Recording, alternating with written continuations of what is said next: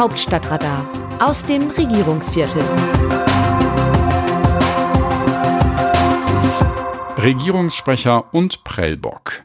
Liebe Leserinnen, lieber Leser, jeder Vergleich mit der Hitler-Diktatur und der Ermordung von sechs Millionen Juden durch Nazi-Deutschland verbietet sich. Wer es trotzdem tut, muss bloßgestellt und ermahnt werden, das zu unterlassen. Es gibt nichts Monströseres als die Shoah.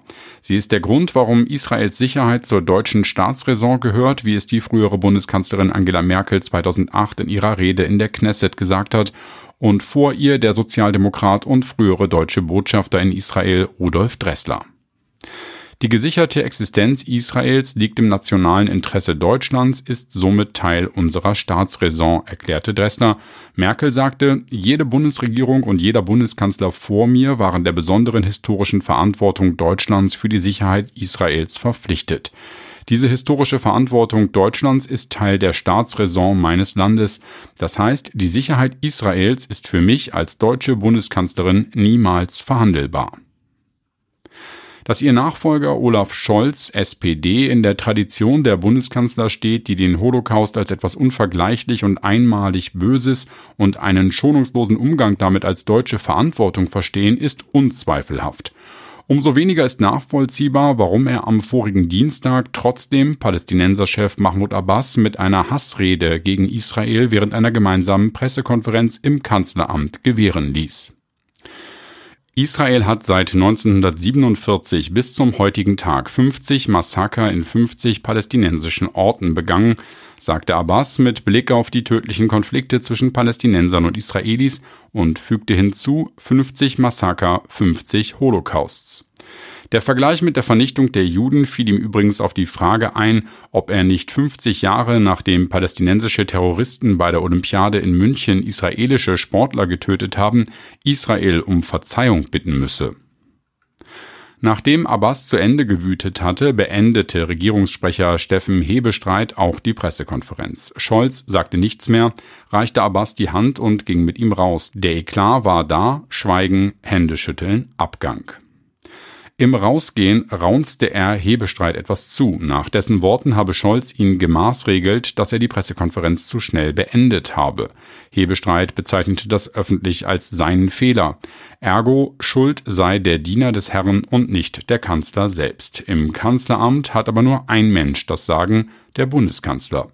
Völlig belanglos, wer wann warum eine Pressekonferenz meint beenden zu können das letzte Wort kann sich immer ausnahmslos der Bundeskanzler nehmen.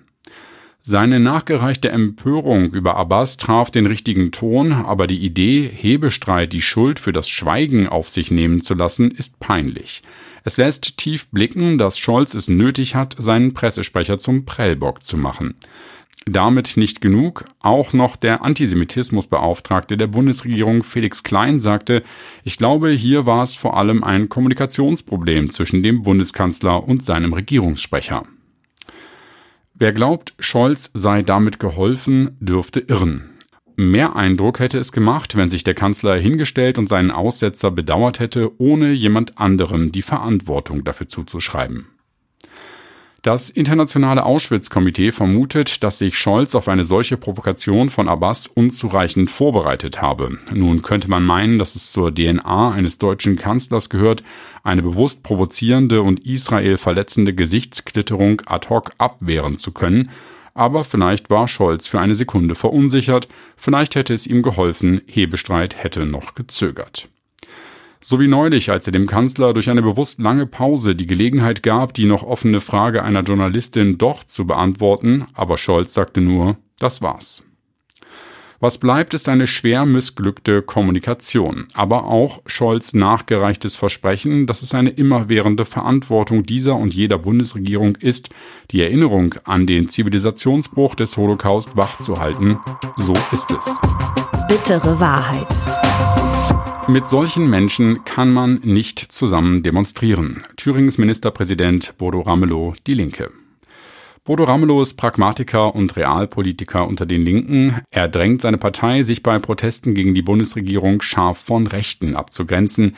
Ihm erscheint es offensichtlich gefährlich, was der Ostbeauftragte der Linksfraktion im Bundestag Sören Pellmann da angerichtet hat, mit seinem Aufruf zu Montagsdemonstrationen gegen die hohen Energiepreise. Ramelow sagte, schon jetzt gäbe es in Thüringen und Sachsen Montagsdemonstrationen oder sogenannte Spaziergänge. Das ist eine Mischung aus Pegidisten, aus Ausländerfeindlichkeit, aus Corona-Skeptikern, Autokratenverstehern. Er rät Abstand halten. Womöglich rechnet sich Pellmann Zulauf zu seiner Partei aus, wenn sie gegen die Politik der Ampelkoalition auf die Straße geht. Bodo Ramelow befürchtet das Gegenteil, wenn Linke neben Rechten marschieren. Dass er für seine Partei das richtige Gespür hat, zeigte er in Thüringen. Seit 2014 regiert er dort. Wie sehen die Leserinnen und Leser die Lage? An dieser Stelle geben wir Ihnen das Wort. Jutta Behringer aus Hannover zum Newsletter Brokkoli Republik Nein Danke. Ich danke Ihnen für den schonungslosen Bericht zum Klimaschutz und der Verantwortungslosigkeit der Politikerinnen.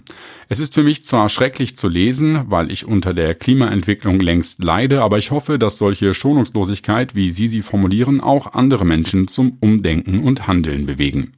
Es wäre so notwendig. Bitte machen Sie in dieser Deutlichkeit weiter. Ich höre schon die Kommentare, dass doch alles übertrieben sei und gar nicht so schlimm aber auch das soll sie nicht hindern, die Haltung einiger Parteien weiter aufzudecken. Peter Dreske aus Stadthagen zum selben Thema. Nicht nur das Regierungsviertel steht tatenlos dem Klimaschutz gegenüber, sondern auch die Bevölkerung. Keine Politik und keine Gesellschaft kann wehrhaft und robust dauerhaft für den Klimaschutz und gegen die Erderwärmung etwas unternehmen. Diese Macht überliegt allein dem Markt und auch nur dann, wenn ihm durch die Klimakrise Dividende verloren geht. Moral, Empathie und den Menschen dienende Ökologie sind dem Markt Fremdworte. Ewald Rotkegel aus Lehrte zu Auftritten des Kanzlers vor Bürger und Medien.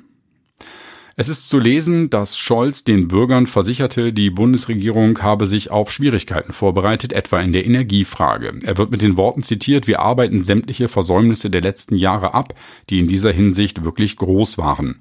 Wie groß diese Versäumnisse in der Energiepolitik waren, zeigt die Bilanz, die Wirtschaftsminister Habeck bei Übernahme seines Amts zog.